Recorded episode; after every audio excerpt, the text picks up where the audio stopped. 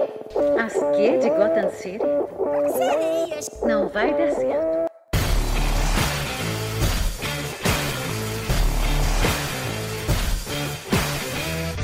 Olá, sejam bem-vindos ao nosso podcast, que apesar do nome, ele não vai falar só sobre a Universidade de si, mas como de vários outros universos. Então, bom, se preparem aí que vai vir muita coisa legal. É, bom, esse podcast, na verdade, nós tivemos a ideia de fazê-lo porque a representatividade feminina neste meio é realmente muito, muito pequena, gente. A gente não existe praticamente nesse universo nerd ou geek, como você quiser falar, né? Então a gente resolveu fazer esse, esse programa justamente por isso, porque assim existem poucas mulheres falando sobre isso e as que existem que, que falam sobre isso geralmente estão acompanhadas por homens e as que não estão acompanhadas por homens não fazem sucesso. Eu não sei, eu não consigo citar para vocês uma mulher que fale sobre o universo geek, nerd, que, que faça sucesso, que eu conheça realmente. Que não, não seja não criticada, né? Exatamente. E outra coisa também, é, a gente não vai só fazer é, um programa fazendo análise, crítica, como um programa normal, né? Desses que a gente vê por aí. A gente também vai falar sobre pontos específicos, às vezes, é, do universo feminino naquele universo, naquele jogo, aquele filme independente, entendeu? Então, assim, vai ser uma coisinha assim, meio feminismo, mas também vai ser a crítica, aquela coisa mais natural. Então, fica aí que você vai entender toda a dinâmica do nosso, do nosso programa. Bem-vindo. É, nesse primeiro episódio, a gente vai falar sobre mortos-vivos, ou zumbis, não sei, como você quiser nomear. Então, na verdade, é meio diferente um do outro, mas a gente vai, vai, vai pincelar durante este episódio. Então, bom, sejam bem-vindos. O meu nome é Kawane. Meu nome é Isabela. Eu sou a Aline. E para começar, a gente vai falar sobre jogos, né? Então, pode ir, Isabela porque ultimamente, para qualquer pessoa que esteja minimamente ligada no mundo dos jogos, sabe que a grande, o grande, a grande revelação que nós vamos ter no momento é o The Last of Us Part 2, que esperamos longos sete anos para conseguir ter essa continuação. Muitos especulavam que nem ia ter uma continuação, mas felizmente teve e vai ser lançado agora dia 19 de junho. E a gente vai falar um pouquinho sobre esse jogo, porque como eu disse, foi um longo período até sair a segunda parte. É um jogo sobre zumbis, como é o tema do episódio de hoje. E, como eu falei, foram, é, foi uma longa espera que a gente teve, foram sete anos, e muitas pessoas achavam que até nem mesmo ia ter.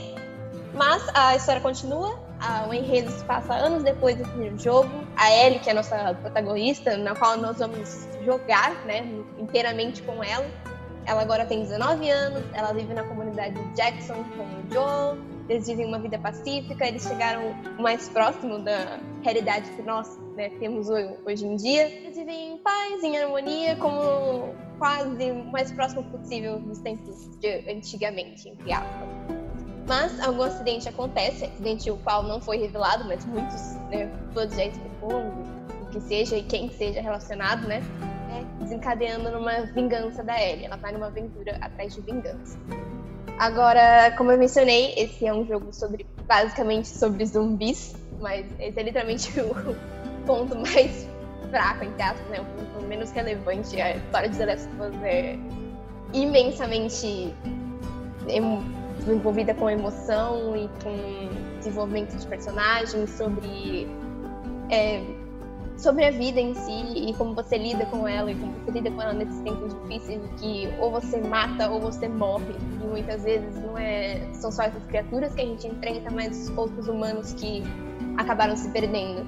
Inclusive a Ellie nesse jogo que vai sair agora nós temos dois grupos principais de inimigos entre aspas que ela vai ter que enfrentar e cada um tem o seu próprio estilo, o que é uma coisa muito legal que eles fizeram, porque agora nós temos uma variedade maior de inimigos.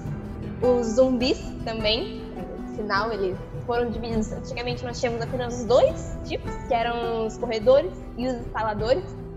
E aparentemente a Naughty Dog, que é a empresa responsável pelo jogo, disse que vão ter muitos outros zumbis. Ela deu apenas um trechinho sobre isso, disse que nós vamos ter descobrir ao longo do, do gameplay, mas ela disse que ela expandiu muito esse, né, esse, essa raça, entre aspas, esse universo.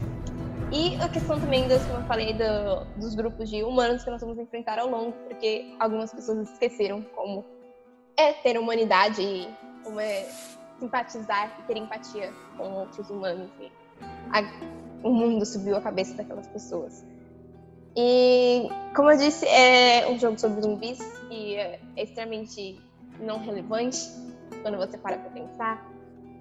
E ele traz muito mais coisa a oferecer. Eu estou extremamente ansiosa por esse jogo. Eu, como eu disse, é um jogo que muita gente que era fã que jogou anos atrás. Eu, infelizmente, eu só tive a oportunidade de jogar esse jogo recentemente, uns meses atrás, antes de começar essa pandemia, inclusive. Entrei bem no clima.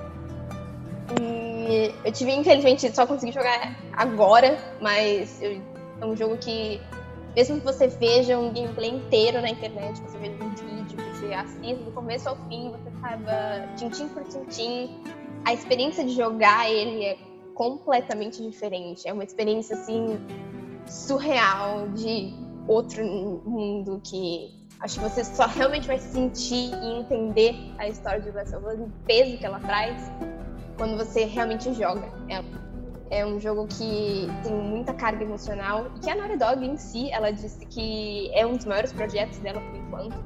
Eu admiro muito o trabalho da Naughty Dog porque ela aprende com os jogos dela, que muitas empresas acabam esquecendo de que a cada jogo que você lança, mesmo que não tenha nada a ver um com o outro, é um aprendizado, é uma mecânica nova, é um, uma engine nova, é sempre algo novo que você carrega com você. É uma coisa que eu admiro muito na Naughty Dog, porque quando a franquia né, de peso, que era na época era Uncharted, saía, você via vários errinhos, principalmente a maior é, crítica que você tem era o sistema de stealth no Uncharted 1, 2 e 3, por exemplo. E é uma coisa que eles aplicaram assim, com maestria em The Last of Us quando saiu em 2013. E que quando saiu o Uncharted 4, eles aplicaram no Uncharted, na trilogia, né? No, agora na saga de Uncharted. E aplicaram com maestria. Eles pegaram tudo que eles aprenderam com The Last of Us e aplicaram no jogo seguinte que saíram. Mesmo que fosse uma outra franquia completamente diferente, com mecânica diferente, com um sistema diferente. Eles pegaram tudo que eles aprenderam, tudo que eles podiam colocar no outro jogo e colocaram. E assim como eles aprenderam no Uncharted 4, principalmente em questão de mundos, de outro, é um aperfeiçoamento melhor do sistema de stealth, eles vão aplicar ainda melhor em The Last of Us Part 2. É uma coisa que eu aprecio muito, porque você tem que ter essa continuidade. Que é uma coisa que, infelizmente, a gente não viu em Resident Evil 3.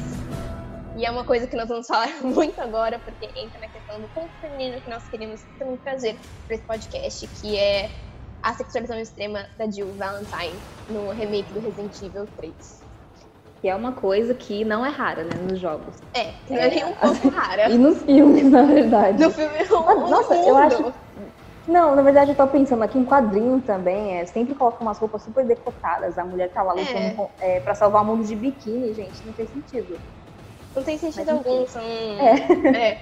é. uma sexualização que não faz sentido. É que nem você colocar uma personagem que nem a, uma, um grande símbolo de sexualização era a Tomb Raider, por exemplo, a Lara Croft.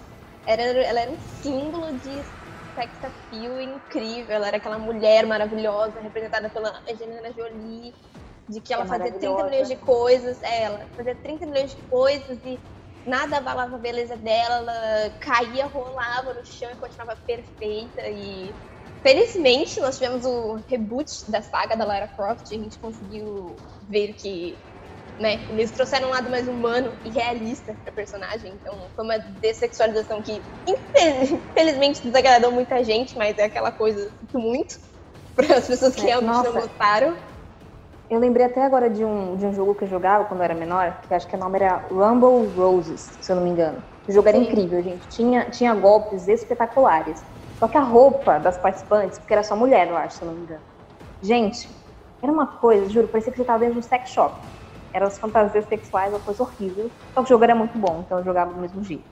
Mas era, era desconfortável, sabe? De assistir, de imaginar É, de jogar, mulher, é. como. de não se sentir representada de certa forma.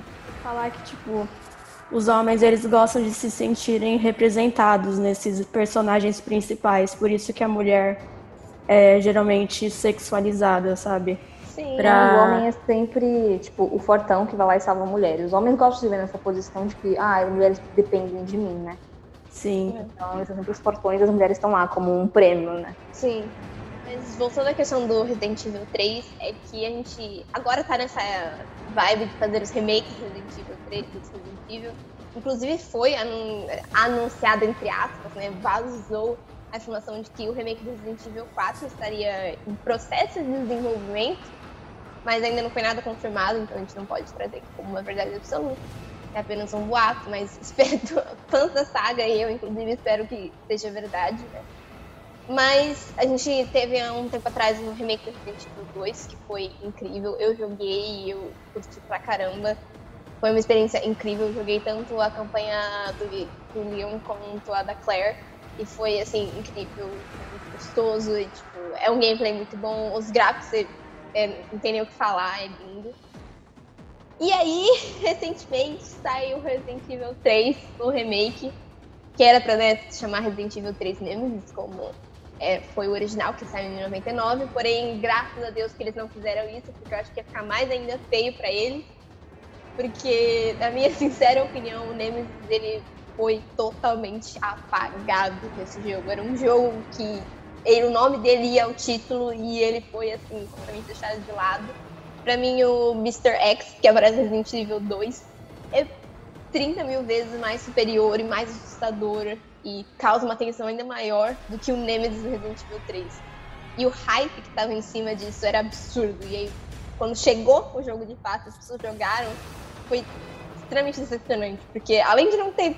Dele ser muito fácil de você fugir e desviar dos ataques dele, ele não causava tensão alguma. As cenas eram curtas demais e a maioria das cenas que tinham dele eram cenas de perseguição. Da mesma forma que era do Nemesis, na qual você não pode tentar, você tem que fugir mas cutscenes, a história, o, de todas essas coisas, quase não tinha nada sobre o Nemesis. Era um jogo que, como eu disse, levava o nome dele ao título e, na verdade, não, não teve nada dele. Mas esse não é só uma das coisas, é, uns pontos negativos de Resident Evil 3. Como eu disse, a extrema sexualização da nossa personagem principal, que é a Jill Valentine. Ela antigamente nos jogos de. Né, o jogo, na versão que saiu em 99, ela já era extremamente sexualizada. Mas, obviamente, com, com os novos tempos que estão surgindo agora, as novas produtoras, o novo jeito, em de fazer videogame, de fazer os seus personagens, tá tendo essa dessexualização da mulher. E a Jill Valentine não fugiu dessa linha, então ela teve uma. Ela foi toda remodelada, a carinha, a carinha dela é a mesma, porém as a roupa é diferente, é uma roupa mais adequada para você ficar fugindo e correndo o tempo inteiro de um monstro enorme que quer te matar, faz muito mais sentido.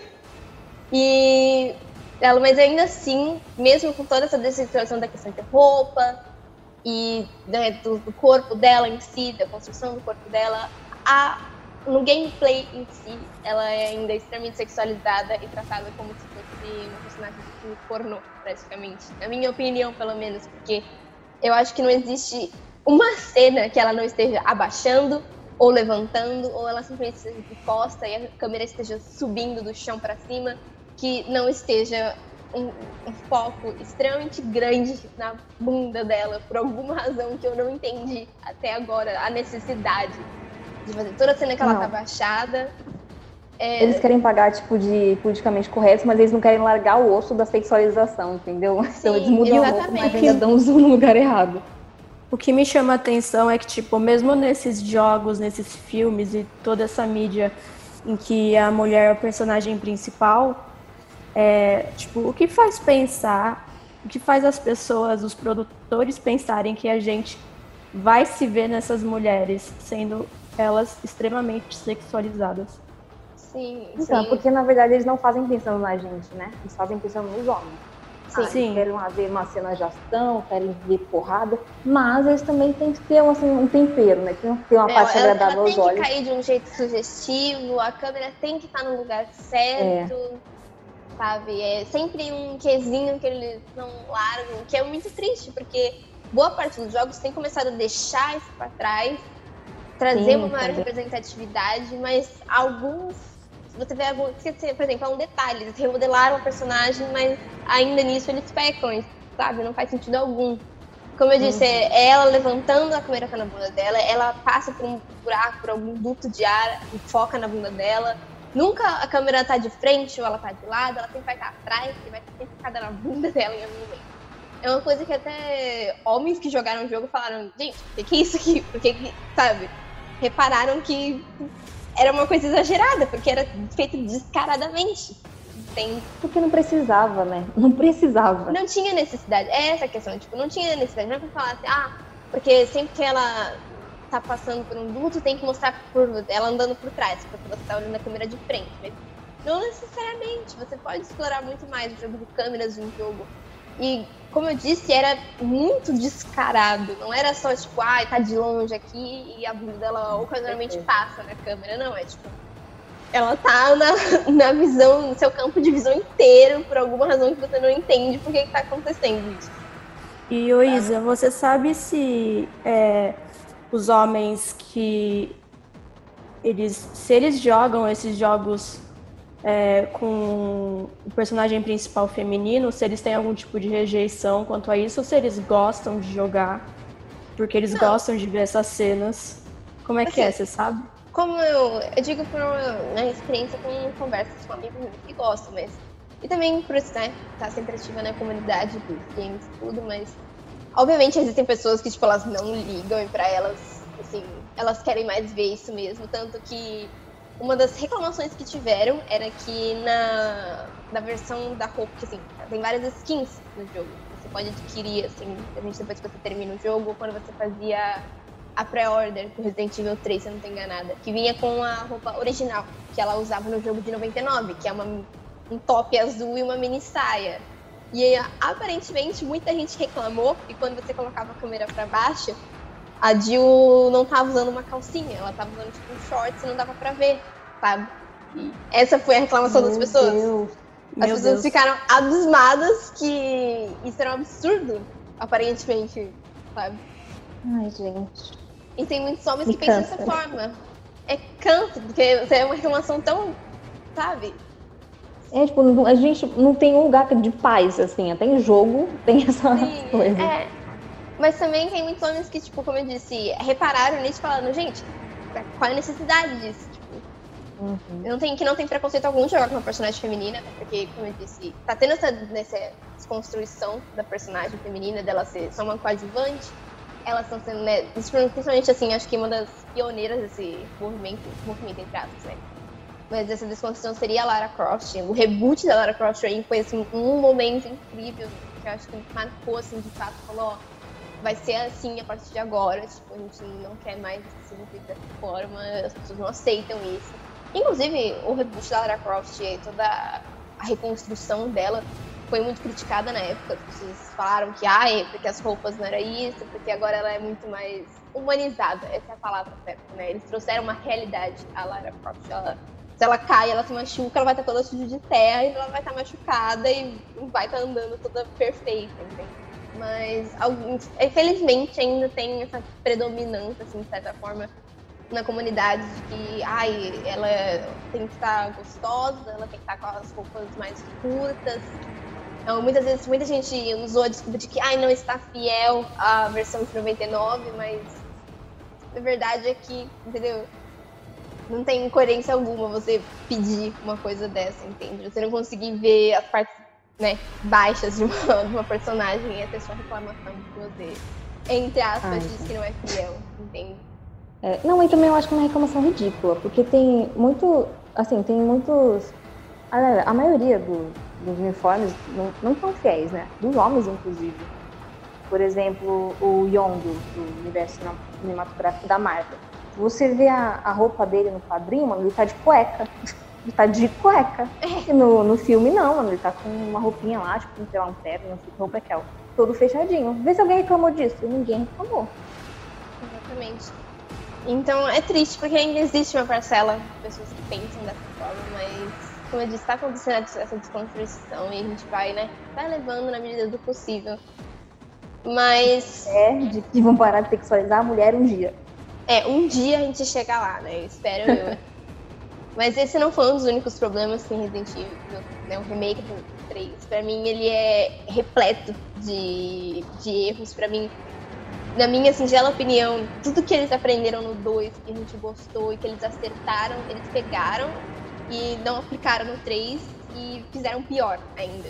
Pra mim é, tipo, é uma sequência, mas eles regrediram totalmente no, na questão de mecânica, na, na, questão de personagens, de história. É totalmente, assim, pra, na minha opinião, é, uma, é um remake que não vale o, a sua versão original. É uma campanha de jogo de 3 a 5 horas que, sinceramente, a, a Capcom, quando ela, ela pegou para fazer esse jogo, ela falou que ela decidiu que ela não queria que os players ficassem perdidos, que ela não queria que eles ficassem presos, e que ela, que ela não queria que eles ficassem frustrados durante a campanha. Só que tudo isso é uma característica do Resident Evil. É aquele, aquele toquezinho a mais. É você ficar frustrado porque você morreu 30 vezes num boss. É você ficar perdido e não saber o que você vai fazer agora, porque tal coisa que você precisa, você precisa de outra, e pra pegar essa outra coisa, você precisa de outra coisa. É você ficar parado no lugar pensando, nossa, o que, que eu vou fazer agora? Para onde que eu vou? Você não ter o um mapa daquele lugar e ficar perdido completamente. A graça é essa, é você é uma questão do mistério, você descobrindo, você desenvolvendo, você ter um desafio. E eles pegaram Resident Evil 3 e fizeram tipo, tintim por tintim explicando, ó, oh, você tem que vir pra cá, você tem que fazer isso. Pra mim, um dos momentos mais assim ridículos que eu percebi que eles entregaram o jogo acreditando que os players, né, que queriam consumir aquele produto eram crianças de 10 a 12 anos. Foi um momento em que você chega na parte tem que inventar uns monstros que eles soltam uma espécie de parasita no seu corpo. E tem um, você chega na área, é uma área que tem uma bancada cheia das ervas verdes, que são ervas que recuperam a sua vida no HP no jogo. E tem um corpo morto e tem uma carta. Você pega a carta e ela explica de uma forma tão Então, assim, é, é, literalmente uma instrução, não é uma, uma carta de, nossa, aquele, aquela pessoa escreveu e ela tem uma história e deixa subentendido que você deve fazer aquilo. É coisa que acontecia muito no 2, é literalmente uma instrução do que você deve fazer. É uma historinha muito boba e mal contada. Que, que aquele corpo daquele cara que tá lá, ele deixou, ele falando, ah, ele meu parceiro, ele ficou mal com os parasitas, e aí ele morreu, e aí eu também fiquei mal. Só que, nossa, eu lembrei que alguém tinha falado que essa erva verde era boa. E aí eu peguei, tomei, e aí eu fiquei melhor. É uma, é uma coisa muito bobinha. Você olha e você fala, gente, tá dizendo na minha cara o que eu tenho que fazer. E não só isso, mas a, no momento que você aprende uma mecânica nova no jogo, ele automaticamente coloca você para aplicar ela. O que, na minha opinião, pelo menos eu particularmente não gosto, porque a graça é você aprender uma mecânica e você não saber quando você vai ter que usar ela. Você usar ela no momento mais inusitado. Cai um bicho na sua cabeça, você tem que usar essa mecânica agora. Você tem um segundo para usar ela, senão você morre e perde tudo. Você não salvou, você perdeu tudo, sabe? Essa é a graça. Você no pânico pensar, meu Deus, eu preciso fazer isso agora. Não você, sabe? E, e como eu disse, isso é repetitivo, isso acontece em toda a mecânica. Então, toda vez que você aprende uma coisa nova, você fala, ah, vou usar isso aqui agora. E aí, imediatamente você usa isso agora. Então, quando você vai. Ah, graça é, é esforço, né? É. A graça é o esforço, é você conquistar aquilo, sabe? Exatamente. Tanto que na hora que ela, depois que você lê essa carta, você vai pegar uma das ervas e um, para, um monstro aparece que os parasitas em você, você tem que magicamente usar a erva, entendeu? Então, tipo, sabe, é uma coisa completamente. Você não, você não leva um sustinho, você não tá. Você tá preparado para aquilo, você sabe que aquilo vai acontecer. Como eu disse, como é recorrente, acontece em toda mecânica que você aprende, você sempre espera, não é você não se assusta. E mesmo as mecânicas que você usa, você acaba não usando de novo. Por exemplo, essa dos monstros, você usa nessa parte do jogo, você precisa ir lá, pegar as coisas, e depois você praticamente não usa mais. É, um, é jogado, é descartado, sabe? Ah, eles pegaram e colocaram assim, ó, você tem que vir aqui, fazer isso aqui, e pra fazer isso você faz assim, assim, assim. Eles colocaram o jogo de uma forma tão linear, mas tão linear que, tipo, você não tem desafio algum, você não tem aquele sentimento de, nossa, eu, eu conquistei isso, nossa, ufa, passei aqui, sabe? Você, é um sentimento que você tinha no 2. Tipo, no 2 você tinha, era um mapa limitado, né? Assim como é no Resident Evil 3 também. Você tem várias áreas, mas ele é um mapa teoricamente limitado. Mas você tem várias coisas para fazer, você tem várias coisas para fazer ao mesmo tempo. E é uma coisa que você não tem no Resident Evil 3. Você tem a história para seguir tem pouquíssimas, pouquíssimas coisas que você pode fazer fora e fazer igual você fazia no Resident Evil 2, você ia pra cá, ia pra lá, ia pra cá, ia pra lá. são pouquíssimas. Eles pegaram e colocaram o jogo numa uma linha que não tem fim e vai assim por 3, 5 horas. O que, inclusive, foi uma crítica muito grande, porque o jogo em si, de 99, ele é curtinho, ele não é muito grande.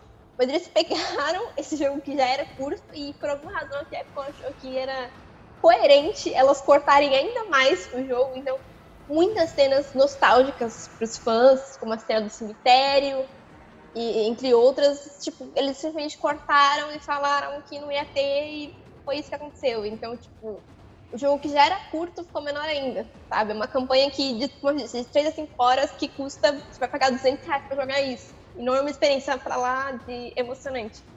É triste de se ver, sinceramente. Porque depois do que saiu o remake do 2, tinha um hype enorme para os próximos que iriam vir. E simplesmente a impressão que se tem com esse jogo que saiu agora é que eles regrediram tudo que eles aprenderam com o 2. Então é muito triste. Os zumbis também teve uma reclamação muito frequente de que eles eram muito bobinhos, é, como é que se fala? É, é, desviar deles era muito fácil. Então, sabe, não, a questão desse jogo é que ele não tinha um desafio, sabe? Que é justamente a graça do jogo é o desafio, né? Sim, exatamente. Mas esses são os dois jogos que eu tinha para trazer. Então, é um jogo que é recente, que foi Resident Evil 3, é um jogo que tinha muito hype em cima dele. E o The Last of Us que tá para sair, daqui a alguns dias vai sair, espero que chegue logo o meu para poder jogar, eu tô muito ansiosa. Logo menos vamos ver a Isabela Gamer novamente. É, fé, galera. Ah, bom, e agora a gente vai falar um pouquinho sobre livros e filmes. Na verdade, é sobre dois filmes que são, na verdade, adaptação de um livro. Que é o livro Cemitério Maldito do, de Stephen King, né? Na verdade, no Brasil ele foi traduzido como O Cemitério. Não gostei, na verdade, prefiro o Cemitério Maldito. Em inglês é o Pet Cemetery. Gente, é, já vou mandar real aqui. Eu não gostei de nenhuma das duas, das duas adaptações que teve. Nem a de 89, que foi a primeira, né? Quanto a de 2019. Sinceramente, eu achei que as duas erraram no tom, na dose, todas as coisas. Então, assim, o livro é perfeito. Me arrisco a dizer que é uma das melhores obras do Stephen King até hoje. Mas eu vou aproveitar que estou falando aqui do filme e vou falar sobre, assim, pontos que eu achei positivos no de 89 e no remake de 2019, os outros pontos que eu achei positivos. É, o primeiro personagem que eu quero falar, aliás, eu vou falar primeiro a historinha, né? Vai que você não conhece a história. É um casal, que é a Rachel e o Louis, se mudam para uma casa no interior com os filhinhos deles, que é a Ellie, de 9 anos, e o Gage, de 2 ou 3 anos, não me recordo. E assim, eles têm lá nessa casa, eles têm um vizinho, que é o Jude, que é um senhor, né?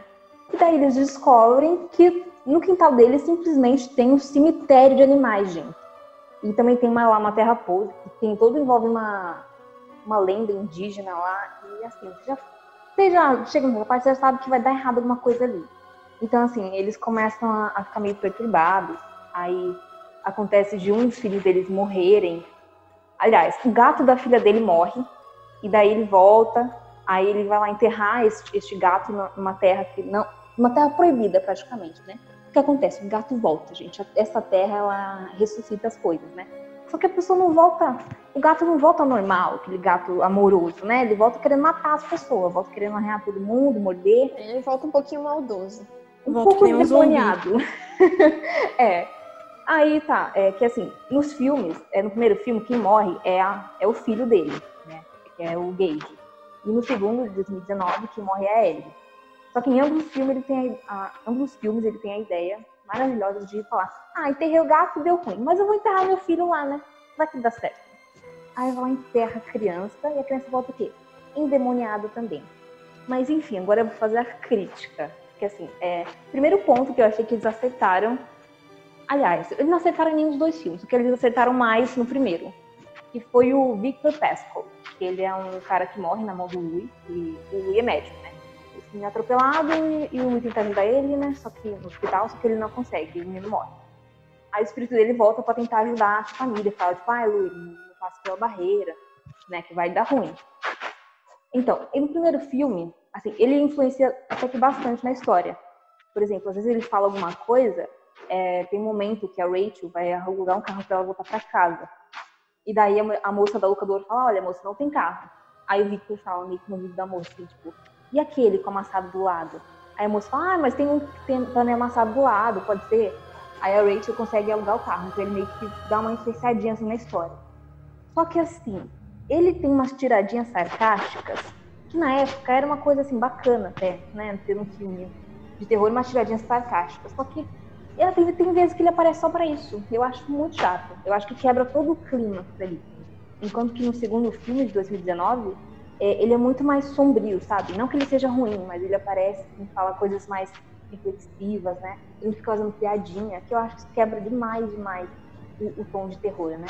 Então acho que assim, no segundo filme eles aceitaram mais a personalidade do Pesco, só que eles erraram na quantidade, porque ele aparece três vezes, só três coisas que, assim, para mim não precisava, sabe? Então, assim, eles realmente jogaram no lixo o Victor Pesco e o segundo filme teria se desenrolado totalmente, perfeitamente sem ele. Ele tava lá, não sei para quê, ele ficou meio perdido no meio da história. Então, eu não gostei, eu acho que poderiam ter dado mais atenção para esse personagem. Segunda coisa, é que assim, o filme, o primeiro, é de 89. Então, assim, naquela época, tá, se tornou um clássico, fez um sucesso, né? Até porque é uma adaptação de Stephen King, que é um grandíssimo escritor de terror, né? De horror. Então, assim, tornou um clássico. Mas se você assiste atualmente, você vê que a dublagem tá ruim, a atuação dos, do, dos atores, gente, péssimo, péssimo demais. E outra coisa, as cenas de luta. Assim, porque no primeiro é um bebê, né? Que, que morre e volta endemoniado. Então, assim, não precisava ter cena de luta, gente. Ele podia chegar lá sorrateiro e matar uma pessoa e acabou. Mas não, eles insistem em fazer cena de luta com bebê. Então, assim, óbvio que não fez com a criança de verdade. Então, em vários momentos, você vê que é um boneco. E acaba se tornando cômico, fica assim, ridículo. Eu, sinceramente, não gostei.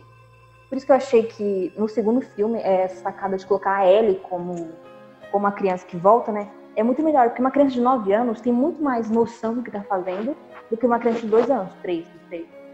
Então, assim, ela, ela vem, ela é mais sorrateira, sabe? Você vê que ela meio que planeja as coisas, sabe? Porque outra criança do primeiro filme, ele ficava rindo, tipo assim, a pessoa chegava na casa e tava rindo, ha, ha, ha, ha, sabe aquela risadinha de criança? Fazendo uns barulhinhos estranhos, gente. Eu, eu saí correndo ali mesmo, né? Porque você tá ouvindo a criança demoniada rindo, você vai entrar na casa? Você não vai, você vai voltar para trás. Agora ele não, ele chegava assim na sorrateira, sabe? Ia lá e matava a pessoa e acabou. Não tinha cena ridícula de luta, não tinha nada. Eu achei muito melhor no filme de 2019. Mas tá. enfim, eu achei o, o filme, o primeiro de 89, eu achei bem trash, sabe? Bem. Demais, nossa senhora. Tipo, tudo bem, a gente perdoa porque é de 89. Então, é, a gente é, perdoa época. Bem velho. Tudo mais. Mas uhum. assim, eu achei meio desconexo algumas coisas, tipo, não mostra o fim, não fala mais sobre a Ellie no final. Tipo, ela some, tipo, ela é, vai pra então. casa dos avós e não fala mais nada dela, como que ela vai ficar e tal. Uhum. E também eu achei que, tipo, o cara enterrou o gato. O gato votou estranho. Aí ele vai lá, enterra o filho pro filho votar. Aí ele vai lá e enterra a mulher. é, tipo, então. Mano. Ele não tá satisfeito. É, então. ele quer que dê errado. Então, é que assim, no livro, o jeito que ele, como o Stephen escreve, é muito mais, tipo assim, dá pra você entender porque o cara faz assim. Sim, com né? certeza. É, agora, no filme, realmente, gente, ficou muito perdido. Tipo, você, sabe, não, não tem pra. Sei lá, eu acho que assim, é, o, o livro tem aquele negócio do terror psicológico, tem o Endigo, né, que é aquela entidade da mata lá, ele meio que controla as coisas, a mente das pessoas e faz tomar essas atitudes meio. Você, você não ia tomar normalmente, né? Quem é que vai enterrar o filho para voltar? Um zumbi, não tem sentido. Então, assim, tem o Indigo lá é, influenciando, né? Só que no Sim. filme não fala sobre ele. Então você acha realmente que o cara só ficou doido. Então eu acho que se tivesse ido é, para essa linha de terror psicológico, assim, do começo ao fim, falando do Indigo, da influência dele, ia ficar muito mais bem amarrado o filme. Você não acha, Lina? Eu acho. E um, assim, pelo menos eu vou citar um ponto positivo para não ficar chato, né? então, eu achei boa a cena que o, o menino que morre no começo, que eu esqueci o nome dele. Ah, o Victor Pesca. Sim. A cena que aparece a cabeça dele, tipo, toda aberta. Nossa, a maquiagem tá impecável, gente. Muito boa mesmo. Sim. E, ah, e outra. outra. Hum. Eu, eu ia falar outra coisa, esqueci. Pode falar. Eu esqueci. ah, tá bom. E outra, eu acho que assim, as aparições do Victor Pesco no segundo são muito mais aceitáveis do que no primeiro. No primeiro, ele aparece lá no meio da noite para chamar o Louis, eles vão andando até o cemitério. Então, assim, é mó tempo perdido. Agora no segundo, ele só aparece, aí o Louis passa pela porta e ele já tá na, no, no, local onde ele queria levar. Então, assim, como se fosse um sonho, mas na vida real, fica nessa mistura. Aí você percebe que é uma alucinação. Assim, tem mais sentido, sabe? No, uhum. no, primeiro, ele era muito palpável, ele era muito uma pessoa mesmo, ele não surgia como um fantasma e tal. Então, acho que, não sei, acho que tira a magia do personagem, né? Que é pra ah, ser um eu fantasma. lembrei tá. que eu ia falar. falar. É, uma coisa que me deu medo, assim, eu geralmente tenho muito medo de filme de terror, de suspense, mas o que me deixou assustada foi aquela irmã da, da Rachel. Meu Deus. Tipo, Sim, no, é, no de 89. Nossa, Tipo, eu até fiquei pensando, será que tipo, a doença leva a pessoa a esse ponto mesmo? Então, o que eu. Então, esse negócio da Zelda é um trauma que a Rachel tinha e tal. E eu achei que, tipo assim, é uma parte do filme que podia muito ser, muito, assim, ser melhor aproveitada, sabe? No Mais primeiro, explorada, né? Isso. No primeiro, tipo, eles falam dela rapidamente. No segundo, já dá uma explorada maior, já fala que ela tem um receio da morte por causa da irmã dela e tal. Eles até colocam que ela meio que teve uma participação maior na morte dela, né? Do que no uhum. primeiro. Então, eu acho que assim, isso também é uma parte que poderia ser muito, muito melhor aproveitada. Né? Poderiam ter falado muito mais sobre. Eu acho que assim, esse, esse livro foca muito no terror psicológico. Então, eles explorarem esses pontos, que esse é o terror psicológico da Rachel, enquanto a perda da filha ou do filho é o do Louis, né? Então, assim, acho que eles deveriam ter explorado mais essa coisa. Porque vamos falar a verdade, gente. Eles só usaram a Zelda para fazer uma parte que é pra dar medo nos outros, né? Eles não se importaram com a história. Não. Era só pra fazer um take pra assustar. Deixaram lá mesmo. É, deixaram é, meio largado. É, porque assim, pra mim também, a parte que dá mais medo é da Zelda vindo rastejando, que até com toda a torta. Nossa, sim. dá uma perturbada, né, Aline? Sim. E eu achei que deixaram jogado. Também é um, uma linha ali que seria muito boa melhor. Se você que está, está ouvindo a gente quiser ainda assistir esses filmes, mesmo a gente ter falado, tendo falado muito mal, saiba que agora eu vou falar do final do filme, então é um grandíssimo spoiler. Então, se você não quiser esse spoiler, você pausa aqui, vai assistir o filme e depois você volta. Que é o seguinte, gente, o final. Do primeiro, o final é nojento, mas é um final melhor do que do segundo. O que, que você achou do final, Aline? Me fala. Nada a ver. Gente, é muito nada a ver. O cara, eu, eu, realmente não entendi, foi o que eu falei. Ele vai lá pela terceira vez fazer a cagada, vai lá e faz de novo, sabe? Tipo, achando que a mulher vai voltar e vai voltar Tem uma vida feliz com ele. É, mas não, sei lá, eu achei bem, bem nada a ver. Não, pior ainda é ele beijando ela com o olho dela saindo aquela água nojenta. Nossa, sim. No final. Gente, que parte nojenta. Não precisava daquilo. Não, mas eu achei o final do segundo ainda pior do que o primeiro. Porque, tipo assim, no segundo ainda tem aquela, tipo, ah, ela voltou, pá, matou ele. No segundo dá pra saber o que acontece, porque volta. Que a menina vai lá enterra a menina junto com a mãe dela, né? A mãe dela também já tá zumbizada, vai lá enterra o pai. Aí volta os três, taca fogo na casa e acaba indo em direção ao carro onde tá o Gage escondido, onde o pai dele tinha escondido ele antes de virar zumbi. Fica tipo, tá, mas e aí? O que acontece? Porque no, no, primeiro você ainda fala, ah, tá, eu acho que a, que a Ellie ficou com os pais dele, ok, e ele morre, ok, que a Rachel mata ele. Só que no segundo, tipo, eles tá, estão andando, o que eles vão fazer com o Gage, gente? Vão matar o menino, eles vão sair pela cidade matando todo mundo? Não dá pra saber, sabe? Não, não tem nenhuma dica ali do que vai acontecer. Eu achei totalmente sem nexo final, não deveriam ter mudado. Porque, não, é porque assim, eles mudaram pouquíssima coisa eu acho que, assim, por ser um filme é, feito nos dias atuais, onde você pode fazer cenas muito melhores, você tem uma produção muito melhor, acho que vocês poderiam ter, tipo, feito um filme totalmente novo, com uma história totalmente nova, ter explorado outros pontos, mas não, eles fizeram manter naquela linha que, sabe, não tinha é, nada Eles novo. poderiam manter a essência e tentar algo novo, né, mas... É, e o que tinha de novo, que era... Que, assim, quem, quem assistiu o primeiro filme esperava encontrar a história do primeiro filme. Então, o que tinha de novo, assim, é mudar pra menina. Né? Então, assim, na hora do, do acidente, a menina tá na pista e o filhinho também. Se, então, assim, você olha e fala, putz, o menino vai morrer. Só que quem morre é a menina. Aí seria uma, meu Deus, sabe? Uma coisa diferente. Só que no, no trailer, no próprio trailer, eles já exploram é, o fato da menina ser a que morreu. Então, assim, não tem uma surpresa, sabe? Não tem nada que você olhe e fala, caramba, né?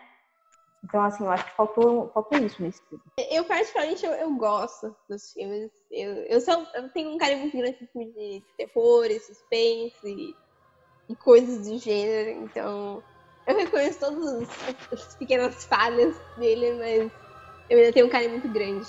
E eu não sei. A história do Stephen King são muito boas. Sim, Só que eu acho que às sim. vezes quando vão passar pra filme também depende do diretor e tudo mais, Sim, né? Então, só que, é tipo assim, esse eu acho que teria focado melhor no, no, no terror psicológico, como eu falei. né? Tem uma frase que o Judy repete várias vezes no Ah, primeiro é. filme, que é assim, às vezes a morte é melhor. Eu, Né? Ele fala e várias do, vezes. do, da- do coração do homem que é uma terra.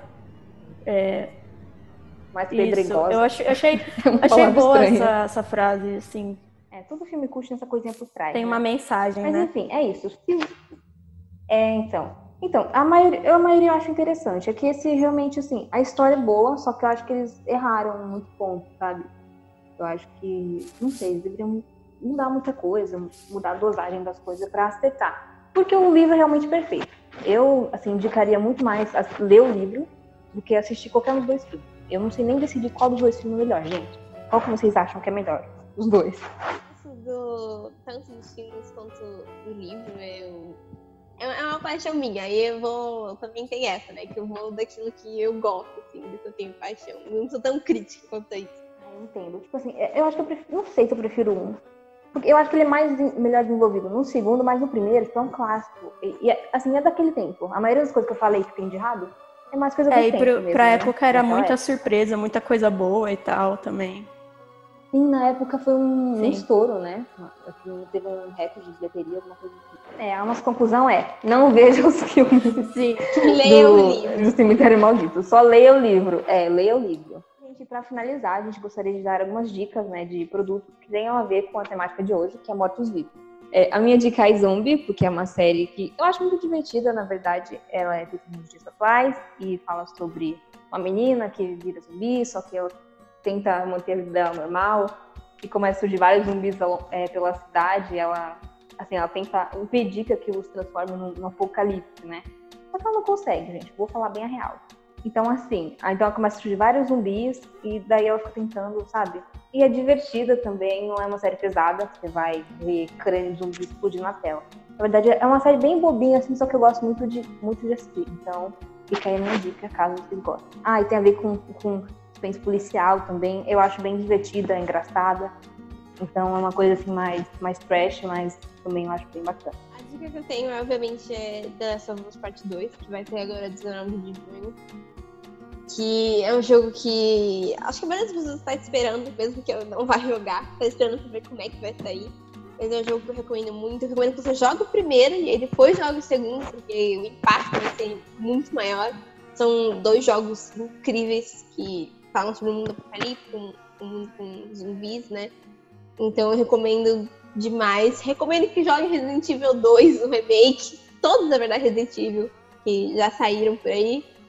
E o remake 2 e o 3 a gente apaga e finge que ele não aconteceu. E vamos esperar sair o 4 e esperar que seja bom. E uma série que eu tenho pra recomendar, que na verdade eu recomendo mais ainda os quadrinhos, que é The Walking Dead, que é a minha série favorita e a minha série de quadrinhos favorita.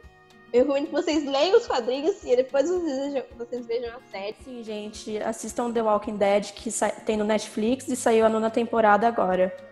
Bom, foi esse o programa de hoje, nosso primeiro programa, né? Lembrando que a gente é novata, primeira vez que a gente grava uma coisa assim. Então, espero que vocês tenham gostado e que vocês ah, assistam o nosso próximo episódio também. Assistam, não, né? Ouçam o nosso próximo episódio. Tchauzinho, até a próxima. Tchauzinho, gente. Espero que tenham gostado. A gente tentou fazer o possível aqui, mas espero que vocês tenham aproveitado e tenham tirado suas próprias conclusões de algumas coisas, tenham conhecido algumas coisas que vocês tinham, não sabiam. E é isso. Muito obrigada por terem ouvido. É, gente, eu, por favor, é, assistam, leiam, consumam tudo que a gente falou antes de ter uma opinião, de formar uma opinião. Aí depois vocês construam a opinião de vocês e tal. E obrigada por, assist- por ouvirem e até a próxima.